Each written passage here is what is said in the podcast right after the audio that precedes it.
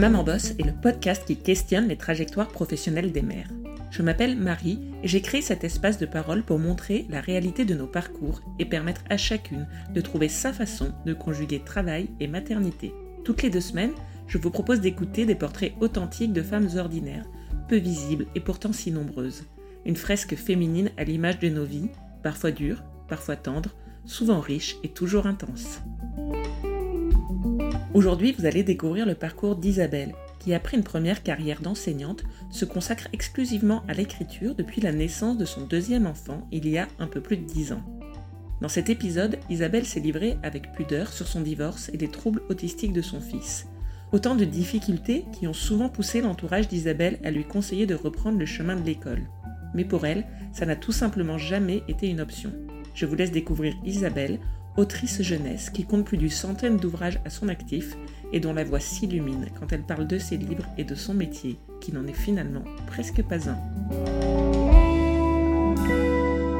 Bonjour Isabelle, bienvenue au micro du podcast Maman Boss. Je te propose de démarrer avec la question rituelle d'introduction. Est-ce que tu peux te présenter, nous dire de qui tu es la maman et dans quoi tu bosses? Alors bonjour, je m'appelle Isabelle Flodarzik, je suis la maman de deux enfants.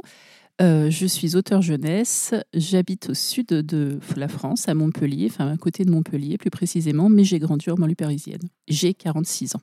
Très bien, merci pour cette présentation. Je te propose qu'on revienne au tout début de ton parcours professionnel, de ta carrière. Toi, quelles sont les études que tu as faites et comment s'est passée ton entrée dans la vie professionnelle? Alors, j'ai fait des études qui n'ont pas grand-chose à voir en réalité avec le métier que j'ai choisi. Donc, j'ai fait des études de russe et de philosophie. Je dois dire que c'est un petit peu original parce que en russe, par exemple, j'étais toute seule. j'étais la seule, la seule élève à partir de la, de la maîtrise. Et en philosophie, on n'était pas non plus très nombreux. J'ai choisi ces études-là parce qu'elles me plaisaient beaucoup. Par contre, euh, ça m'a pas servi euh, réellement dans mon parcours professionnel puisque ensuite j'ai passé les concours euh, pour devenir enseignante, mais pas dans les matières finalement. Enfin, je les ai pas obtenus dans les matières où j'avais fait mes études. D'accord, donc à la fin de tes études, tu as passé des concours pour devenir enseignante, c'est ça? Ça a toujours été ton projet professionnel, l'enseignement alors pas toujours, mais pendant longtemps quand même. Donc au début, quand j'étais gamine, je voulais absolument être artiste peintre, donc ça n'a pas grand-chose à voir. Euh, j'ai pratiqué la peinture pendant très longtemps, la sculpture aussi. Et jusque très tard, je voulais faire ça. C'était pas trop au goût de mes parents. Et, puis bon, je me suis dit que j'allais choisir la voie de la raison. Donc j'ai quand même été euh, passer un bac plus général. Et puis j'ai rencontré la philosophie. Et euh, je suis tombée amoureuse de la philosophie, donc j'ai décidé d'en faire des études. Et puis j'adorais la langue russe et j'arrivais pas à choisir vraiment entre les deux. Donc j'ai fait les deux. Après l'enseignement, euh, l'enseignement donc c'est venu, euh, c'est venu assez rapidement en même temps que la philosophie. J'ai vraiment eu envie d'enseigner lorsque j'ai découvert cette matière. J'ai passé les concours de philosophie, j'ai pas réussi à les obtenir, c'était très très dur. Il y avait très peu de postes et beaucoup de candidats à l'époque. Je pense que c'est toujours le cas d'ailleurs. Et puis j'ai passé les concours de lettres, un petit peu par hasard, je dois dire, et pour pouvoir enseigner euh, dans de meilleures conditions, parce que du coup j'enseignais mais dans le privé et en tant que vacataire. Voilà, et donc quand j'ai obtenu les concours de lettres, eh ben, j'ai pu enseigner dans l'éducation nationale. D'accord, donc tu as passé le concours, tu es devenue enseignante de lettres et tu as exercé euh, dans quels univers et pendant combien de temps? Alors, j'ai euh, en tout, si je compte, euh, je compte avant les lettres, en gros, j'ai quand même enseigné pendant une petite quinzaine d'années. Par contre, les lettres, moins longtemps, uniquement de 2003 à 2009, donc pendant six ans. Euh, j'ai enseigné d'abord euh, à des classes préparatoires en fait en philo dans le privé, ensuite à des lycéens. En fait, j'ai changé de tranche d'âge au fur et à mesure. Et quand j'ai eu les concours de lettres, j'ai enseigné d'abord au lycée puis au collège en même temps, l'année de stage. Et après, je suis restée au collège. Alors j'étais dans, des établissements euh, assez différents. J'ai eu des des établissements parfois un peu, un peu difficiles. Le dernier dans lequel j'étais était quand même assez remuant. Et il a fallu m'adapter. Ouais, ça a demandé euh, pas mal d'efforts quand même. En même temps, c'était très intéressant, mais c'était un sacré boulot. Ouais. Et alors, à quel moment tu as commencé euh, à écrire et à être publié? Alors, à écrire, euh, c'était quelque chose qui m'animait depuis très longtemps. Donc, avant l'enseignement, voilà. Donc, j'écrivais, mais j'écrivais surtout des poèmes à la base. J'ai toujours écrit des poèmes. Alors euh, souvent les auteurs disent qu'ils sont tombés dans une espèce de marmite et qu'ils ont toujours écrit. C'est pas vrai, hein, faut pas exagérer en ce qui me concerne en tout cas. Mais j'adorais ça. Et puis ensuite, euh, les hasards de la vie m'ont fait rencontrer des gens qui travaillaient dans l'édition pour lesquels j'ai fait plutôt de la réécriture. Donc là, c'était de la littérature plutôt adulte, dans tous les domaines d'ailleurs. Et je me suis amusée à faire ça, à réécrire, à travailler comme ça l'écriture, mais sans écrire mes propres textes, si ce n'est pour moi. Voilà. Et finalement, c'est uniquement à la naissance de mon deuxième enfant que j'ai décidé d'envoyer mes manuscrits, pas avant. Et alors justement, là, tu parles de la naissance de ton deuxième enfant. Et alors, ton premier enfant, il est arrivé à quel moment de ta carrière euh, d'enseignante Et est-ce que pour toi, la maternité, ça avait toujours été euh, une évidence? Alors non, c'était loin d'être une évidence. Je commence, je réponds d'abord par la fin. Donc euh, c'était loin d'être une évidence puisqu'à la base je voulais pas avoir d'enfants. Bah, quand j'étais euh, adolescente et quand j'étais jeune étudiante, j'étais assez féministe et euh, j'avais l'impression que les enfants ça servissait pas mal les femmes, donc je voulais pas avoir d'enfants. Et voilà, c'était, j'avais beaucoup d'inquiétude par rapport à ça, de me dire que ça allait me rendre un peu, un peu esclave ou un peu entamer quelque chose dans, dans les souhaits que j'avais. Et puis, euh, et puis en vieillissant, ben, euh, à l'inverse, j'ai souhaité ardemment avoir des enfants, comme quoi je suis pleine de contradictions. Et voilà, donc au moment, euh, au moment où j'ai eu ma fille, j'étais enseignante et je venais tout juste avoir les concours justement de lettres. Donc c'était ce moment, ce virage entre la philosophie et les lettres, où j'ai cessé d'enseigner en tant que vacataire, où je suis devenue du coup titulaire dans l'éducation nationale, mais où j'ai changé aussi de discipline. Voilà, j'ai eu cette petite fille. Euh, donc ma, fille est née, euh, ça faisait euh, deux ans que j'étais prof de français. Donc ça, c'est le premier virage à la naissance de ton premier enfant. Et donc tu l'as évoqué, il y a eu un deuxième virage à la naissance de ton deuxième enfant. Est-ce que tu peux nous parler de ce virage-là? Oui, c'est ça. Alors, a priori, à chaque fois que j'ai un enfant, j'entame un virage. donc là, ça y est, je me suis arrêtée. Mais euh, donc, pour euh, mon deuxième enfant, mon fils est né en 2009. Et là, c'était la période où j'enseignais euh, dans, un, dans un collège difficile de Montpellier, enfin assez difficile quand même. Et à ce moment-là, j'avais développé des stratégies un petit peu pour intéresser les enfants, mes élèves qui n'étaient pas forcément amateurs de français. Et j'avais développé beaucoup d'ateliers autour du théâtre. Donc j'enseignais aussi le théâtre en même temps que le français. Et je me suis régalée. Et puis euh, lorsque, euh, bah, lorsque mon, fils est né, mon poste, euh, mon poste théâtre, enfin mon option théâtre a été, a été supprimée et quelqu'un d'autre a pris, euh, a pris ce poste-là. Ça, sincèrement, ça m'a mis dans une, dans une grande colère et en même temps une grande tristesse parce que j'avais beaucoup investi ce, travail. Et du coup, à ce moment-là, j'ai décidé de ne pas reprendre euh, et je me suis mis en, congé parental. Et comme c'était le moment où j'avais commencé à écrire, j'ai commencé à envoyer mes manuscrits. Voilà, donc finalement, mon métier d'auteur jeunesse est né euh, à ce moment-là, en même temps que mon fils. Et donc tu as commencé à envoyer des manuscrits avec tout de suite l'idée d'en faire ton métier de manière exclusive ou c'était quoi le projet en envoyant ces manuscrits? Alors sincèrement, c'était pas si réfléchi que ça. C'était vraiment une passion qui m'animait et je me suis dit pourquoi pas envoyer euh, envoyer un texte que j'ai écrit. Euh, c'était pas forcément un projet de carrière. Je me suis pas dit je reprendrai jamais euh, mon métier de prof et puis je vais faire ça comme, comme boulot. En fait, pas du tout. C'est ça s'est fait progressivement. C'est-à-dire que bah, en définitive, euh, j'ai eu une réponse très tôt pour euh, le premier manuscrit que j'ai envoyé. Et, puis ça s'est, euh, ça s'est enchaîné, c'est-à-dire que rapidement, je me suis rendu compte que ça pouvait être mon travail. Et alors, est-ce que tu te rappelles du premier livre que tu as publié? Comment tu l'as appris? De quoi il parlait ce livre? Est-ce que tu peux raconter ce moment? Alors, le premier livre que j'ai publié, c'est le roman d'aventure qui est cher à mon cœur, qui s'appelle La Petite Disparue. Mais le premier album que j'ai publié et qui, euh, m'est voilà, qui particulièrement cher, ça s'appelle Cœur de hibou.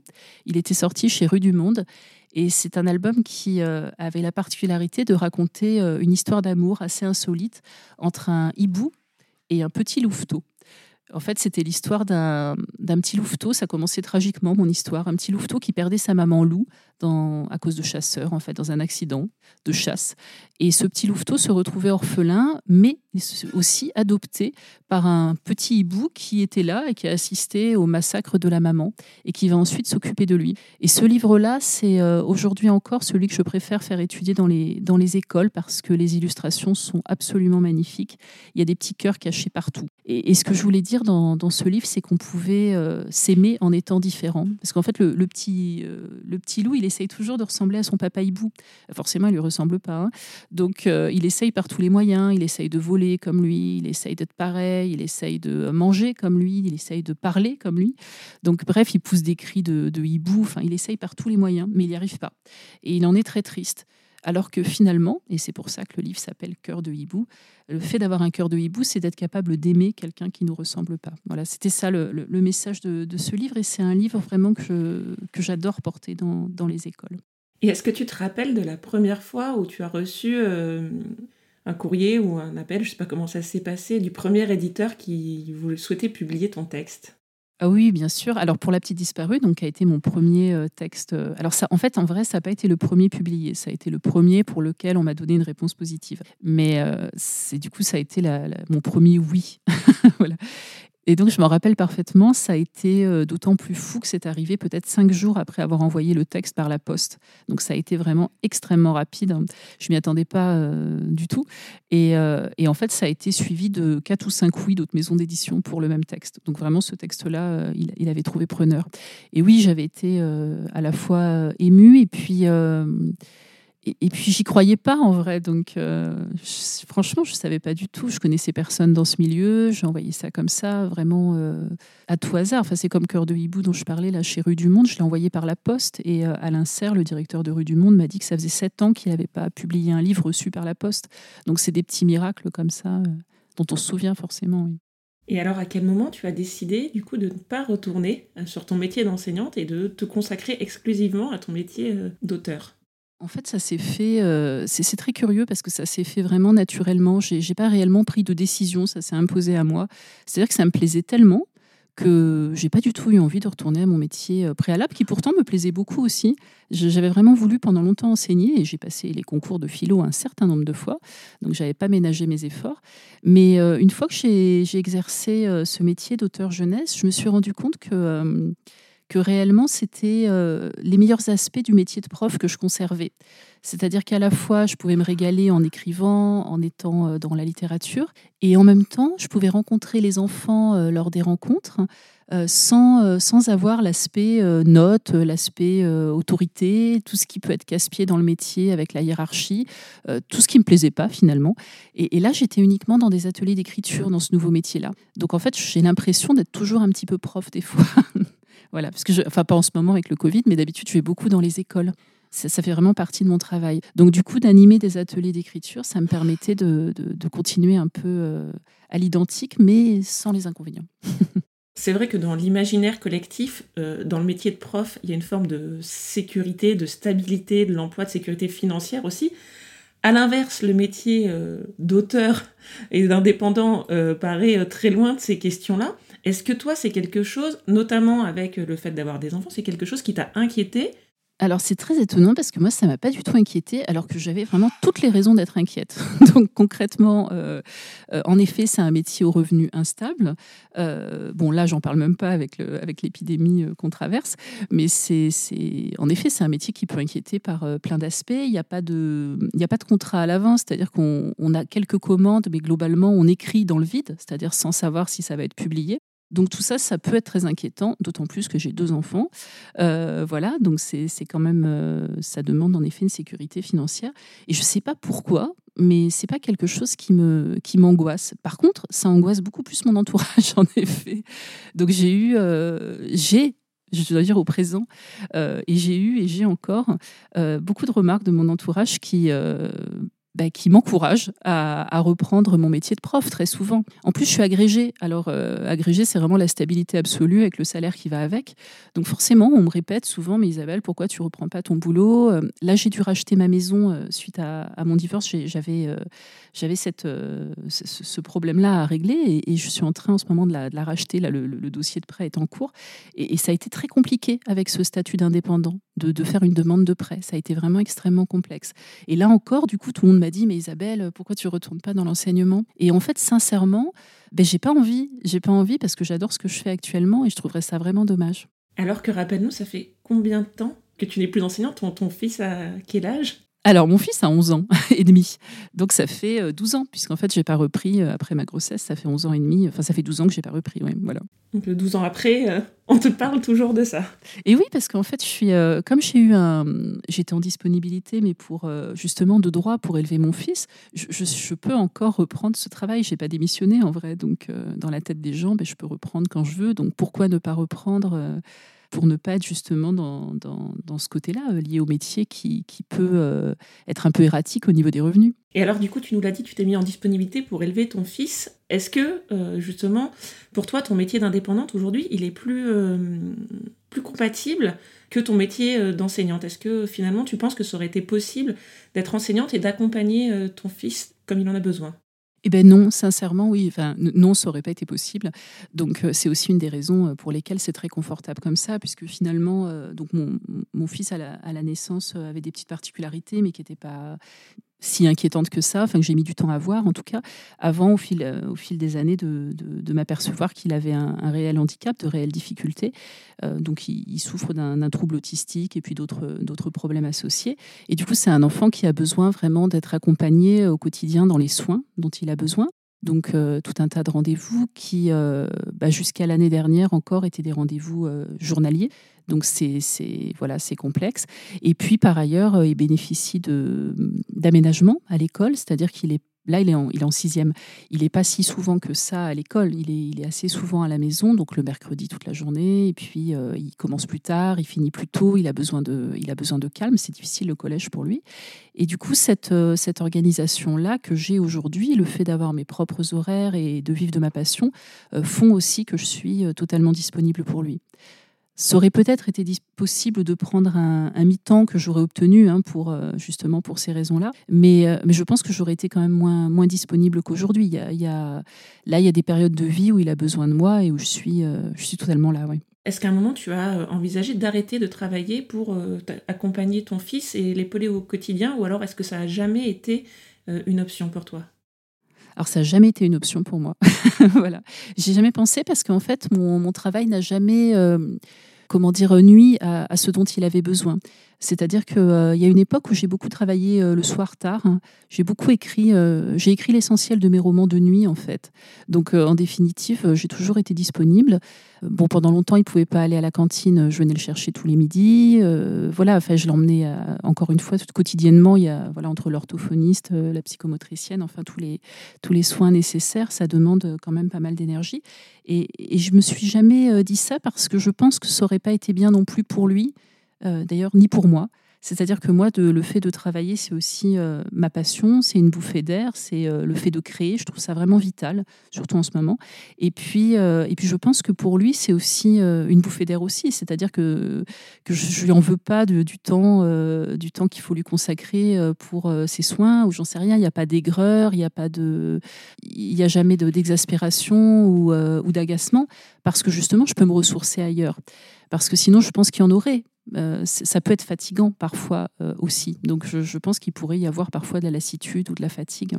Tu l'as évoqué euh, tout à l'heure, donc tu as divorcé du père de tes enfants. Est-ce que au moment du divorce, ça a été difficile pour toi de gérer ton métier et tes enfants? Est-ce que ça a été à ce moment-là, par exemple, tu envisagé de reprendre l'enseignement ou comment ça s'est passé? Alors, mon entourage m'y a fortement euh, encouragé une fois encore. Euh, vraiment, je crois qu'ils ont été inquiets. Et puis, euh, la question financière se posait aussi. Et puis, sincèrement, je, s'il y a une chose dont je suis fière dans la vie, c'est vraiment de ce moment-là. Voilà, là, pour ce moment-là, je me sens un peu héroïque. voilà, on a des fois des moments comme ça d'autosatisfaction parce que ça a été un divorce brutal, inattendu et, vraiment très désagréable. Euh, le papa de mes enfants était, euh, enfin, m'a annoncé qu'il était amoureux d'une toute jeune femme et, je me suis retrouvée comme ça euh, du jour au lendemain avec en effet mon, seul revenu d'auteur donc. Les deux enfants à gérer sachant qu'ils gèrent pas du tout la pathologie de, mon petit garçon. Donc du coup c'est vrai que du jour au lendemain je me suis retrouvée comme ça avec quelque chose d'immense sur les épaules enfin de très très lourd à porter et en fait, je ne sais pas, sincèrement, je pense que j'ai puisé euh, ces forces-là euh, pour mes enfants précisément, mais je me suis sentie euh, comme un roc. Voilà. Donc, j'ai pas du tout pensé à reprendre mon métier de prof. Et au contraire, j'ai beaucoup, beaucoup travaillé dans mon métier d'auteur pour, pour leur permettre de manquer de rien. Voilà. Donc, j'ai redoublé de créativité à ce moment-là. Alors, est-ce que tu peux nous parler justement un petit peu de, tes, de tes œuvres, de ce que tu écris, combien d'ouvrages tu as publiés, euh, voilà, quel, type d'œuvres tu produis? Est-ce que tu peux nous en parler un petit peu? Alors, donc, j'écris, j'ai la particularité d'écrire un peu pour toutes les tranches d'âge et un petit peu dans tous les domaines de la littérature jeunesse. J'aime bien, en fait, aller un peu dans, voilà, dans plein de domaines différents. Donc, j'écris à la fois des romans qui sont souvent des romans historiques, alors que je détestais l'histoire à l'école, c'est très rigolo ça. Et je me prends souvent de passion pour des faits historiques, des personnages dont j'ai envie de raconter l'histoire. Et puis, euh, j'écris aussi, euh, je vais en raconter un ou deux hein, comme ça, j'écris aussi des, albums. Euh, donc, les albums, ce sont les livres illustrés avec des illustrateurs. Donc là, c'est un exercice quasi poétique. C'est très, très rigolo à écrire parce qu'il faut, s'effacer pour laisser la place aux, illustrations, justement. Et c'est vraiment un, exercice un peu périlleux, mais en même temps que j'adore parce que justement, c'est poétique. Et parfois, bah, précisément aussi pour manger, mais ça m'intéresse également, ce sont plutôt des travaux de commande, j'écris des documentaires.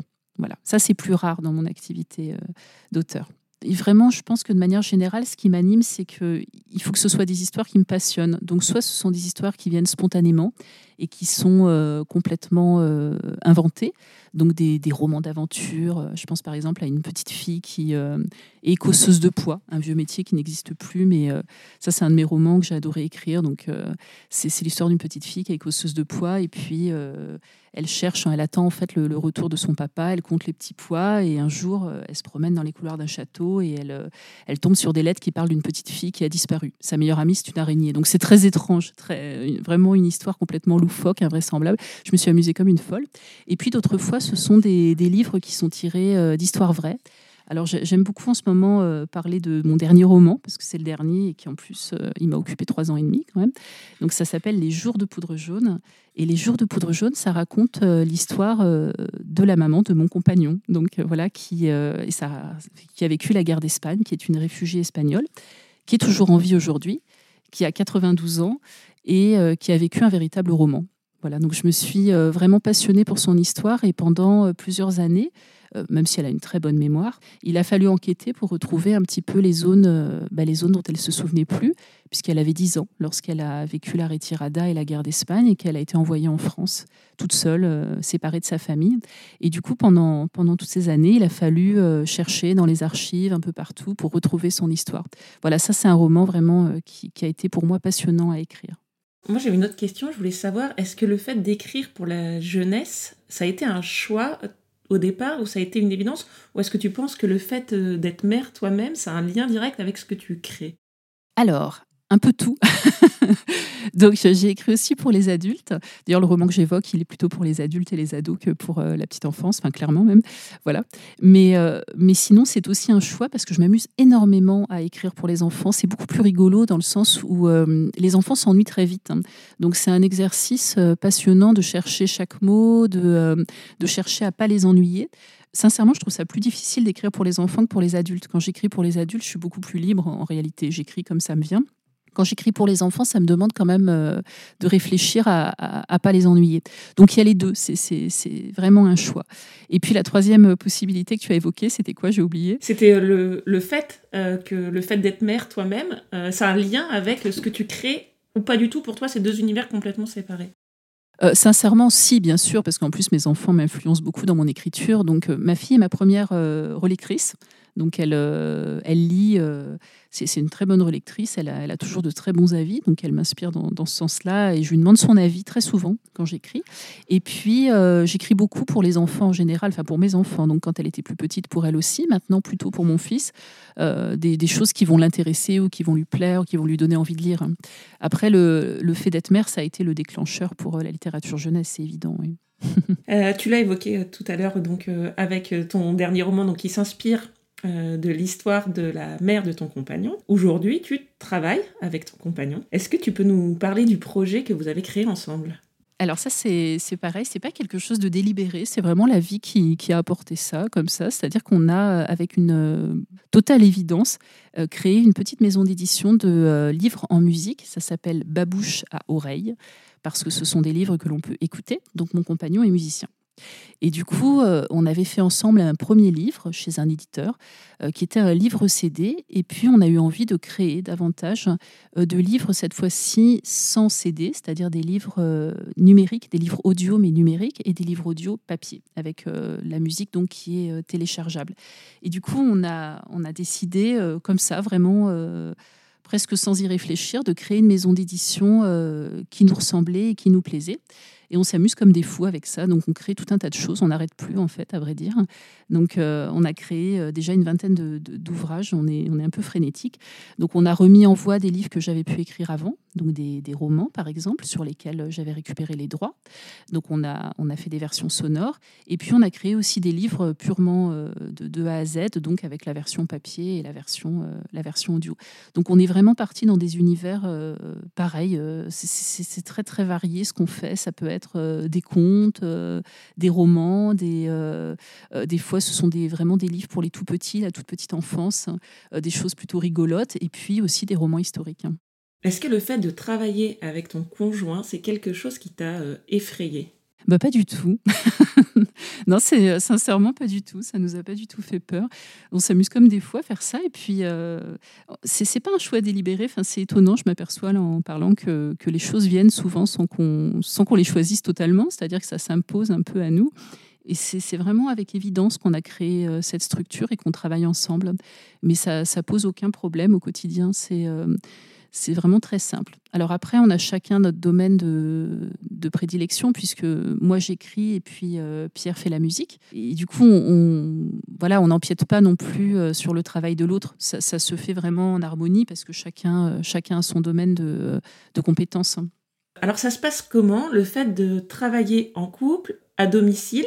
En même temps la, gestion euh, avec euh, du quotidien avec tes enfants. Est-ce que pour toi il y a des une séparation entre euh, ces univers-là, entre le enfin, entre ton rôle de mère, entre ta vie professionnelle, entre ta vie de couple, ou, ou alors est-ce que finalement tout ça ne se passe que sous un même toit et fait un grand ensemble qui compose ta vie?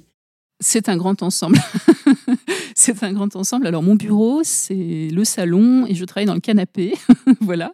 Donc euh, j'aime bien. J'ai un bureau en vrai, hein, mais j'y vais pas. Euh, et, Pierre travaille aussi dans le salon, à deux mètres du canapé. Voilà, en gros, la, configuration. Euh, les enfants vivent leur vie de ci, de là dans la maison. Alors surtout en ce moment, parce que ma fille est en, lycée uniquement une semaine sur deux. Et comme je le disais, mon fils est beaucoup à la maison. Donc en fait, ils sont habitués à ce qu'on travaille ici. ils sont habitués aussi à, à pas déranger, mais quand même à ce que je sois disponible. Donc je gère les deux. Je passe de l'un à l'autre. Je fais des tartines de Nutella et je retourne à mon roman. C'est un peu ça. Donc il n'y a, de, a pas de réelle coupure. Alors qu'avant, j'avais vraiment besoin de calme euh, absolu pour pouvoir écrire. Et c'est pour ça que j'écrivais plutôt le soir. Maintenant, je me suis euh, davantage adaptée et j'arrive à, être là. Et à, voilà, on jongle un peu avec tout ça. Euh, on discute aussi de, en même temps de, bah, du livre qu'on est en train de faire, ou voilà, on peut, on peut interagir, et puis je me remets à l'écriture, et puis, et puis je vais déposer mon fils à l'école, et puis je reviens. Enfin voilà, c'est un peu, un peu le bazar. non, moi, ça me va très bien, mais c'est vrai que je pense que c'est c'est un peu curieux parce qu'il n'y a pas ces frontières, euh, en effet, travail et vie quotidienne. Il faut dire aussi que l'écriture, c'est un travail euh, permanent. Enfin, sincèrement, il n'y a pas vraiment de, il y a pas d'horaire, donc c'est un petit peu particulier quand même. On n'a pas d'horaire de, de bureau où on va se dire euh, là, j'arrête de bosser et puis et puis je, fais autre chose. En vrai, c'est un peu envahissant quand même. Moi, j'ai une dernière question. Donc, tes enfants sont euh, adolescents, euh, grandissent. Euh, quel est leur rapport au travail? Est-ce que toi, tu, quand tu en parles, on sent la passion qui t'anime? En fait, on n'est presque pas dans un travail, en fait, ni dans un métier. est-ce que ce rapport au travail, c'est une chose dont tu discutes avec tes enfants Ou est-ce que pour eux, ils font bien la frontière entre, entre tes moments de travail, entre ce que tu produis ou, ou pas? Euh, oui, alors pour eux, c'est un travail quand même, parce qu'ils voient que ça, me prend, que ça me prend quand même du temps. Mais par contre, euh, ce que je constate, en tout cas pour ma fille, c'est qu'elle euh, elle veut travailler dans le cinéma. Et pour elle, c'est inenvisageable de faire un métier qui ne soit pas une passion. C'est-à-dire qu'elle cherche quand même un métier qui va la nourrir à la fois au niveau artistique et au niveau intellectuel. Donc ça, ça me semble, enfin pour elle, j'ai l'impression que c'est une évidence. C'est-à-dire elle revendique ça, elle, elle, veut surtout pas faire un travail qui pourrait l'ennuyer. Donc je pense que, ça, que tout de même, ça leur convient bien, euh, euh, cette idée-là qu'on puisse associer euh, travail et passion. Oui. cette créativité et cette dimension artistique et, de passion, c'est quelque chose que tu leur as transmis à travers ton métier. J'espère. je, pense, ouais, quand même, ouais, ouais, ouais je pense, oui, oui.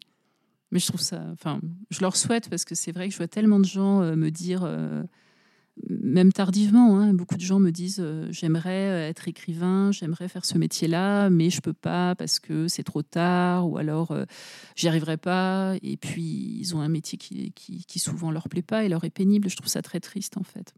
Tu nous disais au début que toi, quand tu étais petite, tu avais envie d'être artiste peintre. Et est-ce que finalement, cette vie artistique, d'artiste peut-être même, je ne sais pas comment toi tu, tu la qualifierais, est-ce que tu crois que finalement euh, c'est ce dont tu as toujours eu envie? Oui, ça c'est sûr, oui, oui, oui.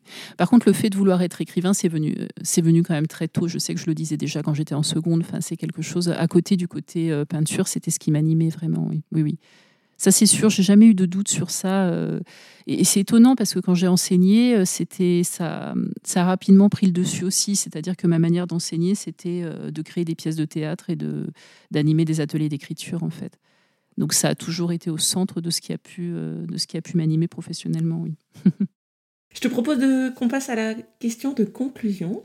Si toi, tu devais définir une maman boss en 2021, si tu voulais, devais partager avec nous ta vision de, de ce qu'est une, une, maman boss, par exemple, en trois mots, pour toi, ce serait quoi? Euh, Croire en ses rêves, je dirais, mais il y a quatre mots. eh ben, merci beaucoup. C'est une, belle, une très belle définition. Merci Isabelle. J'espère que, comme moi, vous avez été touché par la douceur d'Isabelle et par la passion qui l'anime quand elle parle d'écriture, de sa vie d'autrice, je dirais même d'artiste. Si vous avez envie de découvrir son travail, vous trouverez toutes les références sur la page web de l'épisode. Et exceptionnellement, on se quitte sur l'une des dernières créations de Babouche à oreille, Les jours de poudre jaune.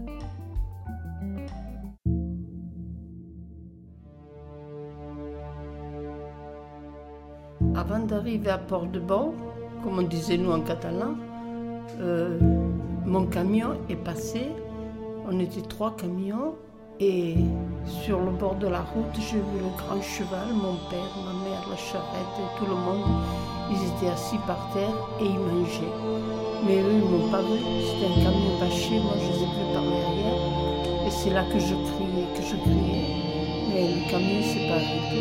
Et arrivé à, à Porte-Bon, ce nom il est dans ma tête. C'est à ce moment-là qu'on a été bombardés